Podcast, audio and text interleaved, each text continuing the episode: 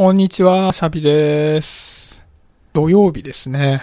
土日は子供と一緒に外に遊びに行きたいなと思ってるんですけど、なんかあいにく雨が降ったり止んだりしてるんで、なかなかどうなんだろう。ちょっとタイミングを見て外に遊びに行けたらいいななんて思ってます。さて、先日、僕が働いてる部署で、ある会議がえー、定期的に開催されることが決まったんですね。まあ、企画会議的なやつなんですけど。で、これまあ、ボスの発案で、で、このボスは今年の4月にうちの部署に来た人なんですね。ただ、この企画会議って実は去年も行われていて大失敗に終わったものなんですよね。だから、うーん、この会議はちょっとうまくいかないんじゃないかなと思ってた矢先に、まあ、この間、1回目の会議があったんですけど、やっぱり同じような感じでうまくいかなかったんですね。で、やっぱりその、うまくいかない会議をダラダラ続けるって、めちゃめちゃ、まあ、部内のモチベーションが下がるんで、ちょっと見る見に見かねて、そのボスに言いに行ったんです。で、この企画会議自体は、まあ、社員のスキルアップを目的にしていて、目的自体はすごくいいことだと思うんですけど、うまくいかないのは、実は、その職場の文化的な背景に課題があるなって私は思っていて、その課題になっているものを解決しない限りは、その企画会議はスキルアップにつながらないよっていうふうに思ってたので、それを言いに行ったっていうところなんです。ただ、なんかそれを言いに行っては見たんですけど、全然話が伝わらないというか、コミュニケーションがうまくいかなくて、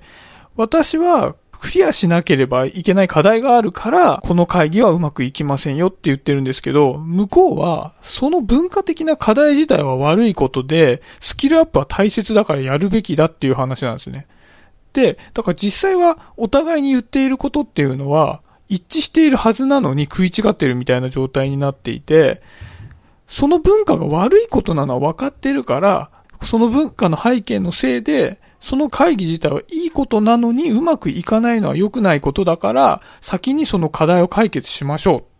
いや、その文化は悪いことだ。スキルアップは大切だからやるべきだっていう、なんかわけのわかんない話になっちゃって、ずっと平行線みたいになっちゃったんですね。お互いの言ってることは、そんなに食い違ってないはずなのになぜか平行線みたいになっちゃってて、なんか正直言うと、まあ、こんな言い方悪いんですけど、この人アホなのかなと思っちゃったんですよ、はじめ。で、まあ、ただ、正直言うとそれが伝わらないってことは僕の伝え方も悪いっていうことになってるんで、まあ後でこれはどういう風にした方がいいのかな、みたいなことを考えたんですね。まあ正直、向こうがボスなので、決定権は向こうにあるので。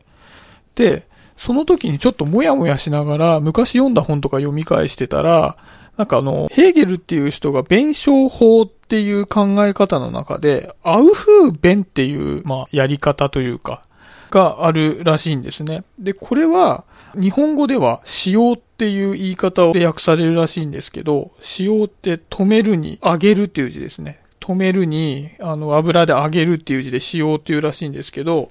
これは、対立する二つのものを統合して、より良くしていくっていう考え方らしくて、要は、どっちかが正しくてどっちかが間違えてるから、正しい方にしましょうとか、二人で言い合っててもしょうがないから片方が妥協しようみたいなのじゃなくて、お互い折衷して、よりお互いの意見よりもさらにいいものにしていこうみたいな概念らしくて、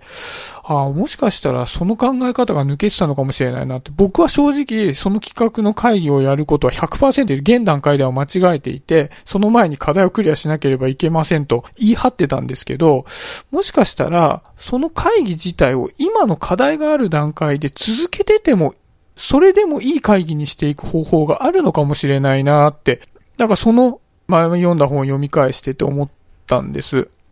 で、例えば、その会議、この間やった時に全然盛り上がらなかったんですけど、それは僕はその課題があるからだと思ったんですけど、じゃあその会議自体をめちゃめちゃ楽しい方向に、こう、自分がプレゼンした時に、なんか楽しいプレゼンとかにして、結果楽しいから盛り上がるみたいな形にしたら、なんか、その会議に参加している人たちのモチベーションも上がって、その背景となる課題は解決してないけども、会議自体のスキルアップにはつなげられるのかもしれないなって思って、次、2回目の会議がまだやってないんで、まだ試してみてないんですけど、ちょっとやってみようかなと。思いました。で、結構ね、人と対立して、もやもやするっていうことは誰しもあると思うんですけど、もし、あの、僕と同じような思考に陥ってた場合は、僕はたまたまその、パラパラめくってた本で見つけてやってみようかなと思いましたけど、ぜひ、あの、同じ思考で試してみていただけたら、もやもやが解決するかもしれないなと思って、今日はこの話を取り上げてみました。今日はそんなところで終わりにしていこうかなと思います。バイバイ。